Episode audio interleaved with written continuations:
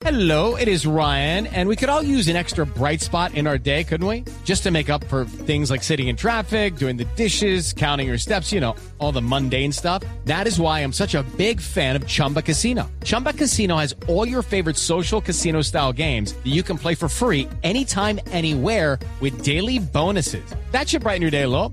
Actually, a lot. So sign up now at chumbacasino.com. That's chumbacasino.com. No purchase necessary. BGW. Void were prohibited by law. See terms and conditions. 18 plus. Voces y sonidos de Colombia y el mundo en Blue Radio y bluradio.com. Porque la verdad es de todos. Son las 2 de la tarde en punto. El gobierno y las FARC emitieron un comunicado conjunto con la metodología que se empleará en el próximo ciclo que inicia el próximo 2 de febrero. La noticia la tiene Natalia Gardia Zaval.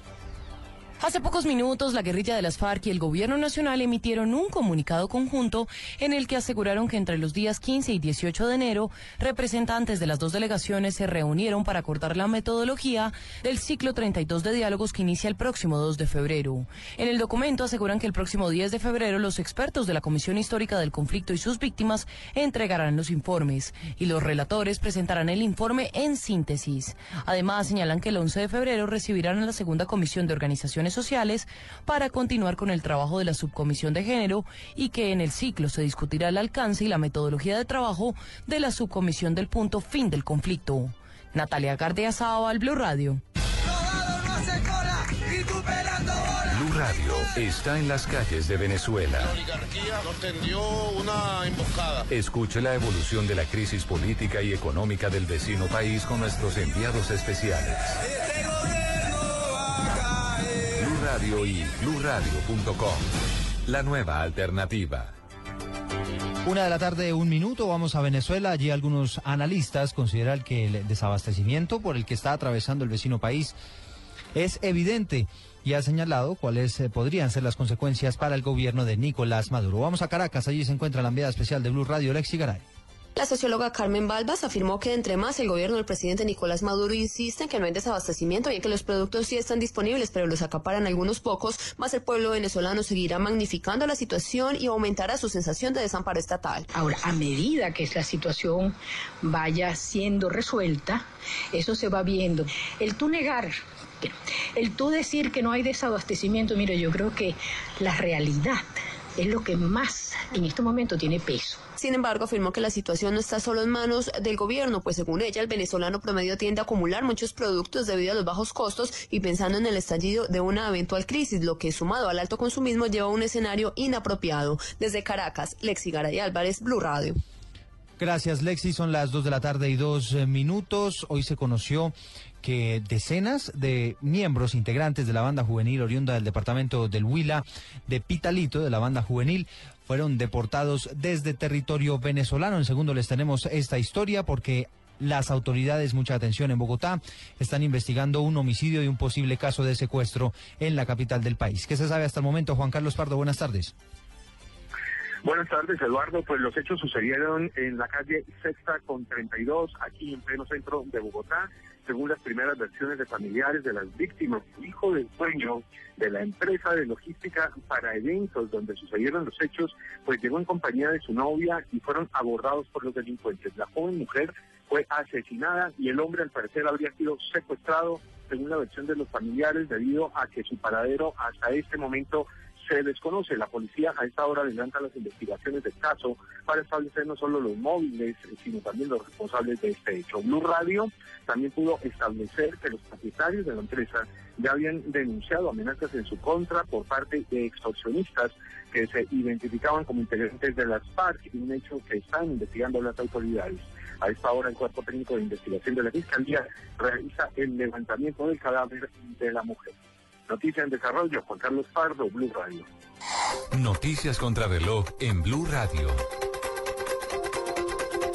Son las 2 de la tarde y 3 eh, minutos. Vamos a hablar de la noticia que está en desarrollo y tiene que ver con la deportación de decenas de integrantes de la banda juvenil oriunda del municipio de Pitalito en el departamento del Huila, que como les decíamos hace algunos instantes fue deportada o fueron deportados desde territorio venezolano. ¿Qué se sabe en el departamento del Huila sobre este caso, Edgar Donoso? Hola, Eduardo, buenas tardes. Eh, pues la banda marcial oriente del municipio de Pitalito, denominada Real Banda, se dirigía a una presentación en la ciudad de San Sebastián, estado del Táchira, en Venezuela, cuando fue interceptada por la Policía de Inmigración venezolana.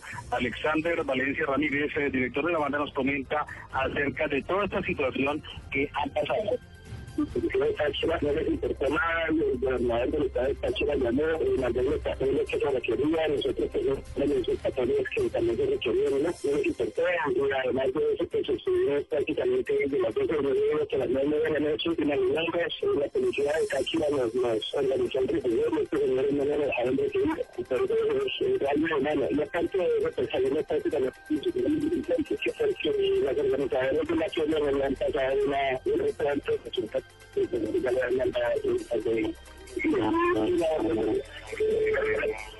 Son las 2 de la tarde, 5 minutos. Edgar, ¿me escucha?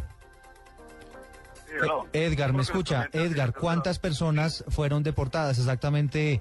¿Cuántos fueron los jóvenes que fueron deportados desde territorio venezolano? Porque no se entendió muy bien el testimonio que acabamos de emitir al aire.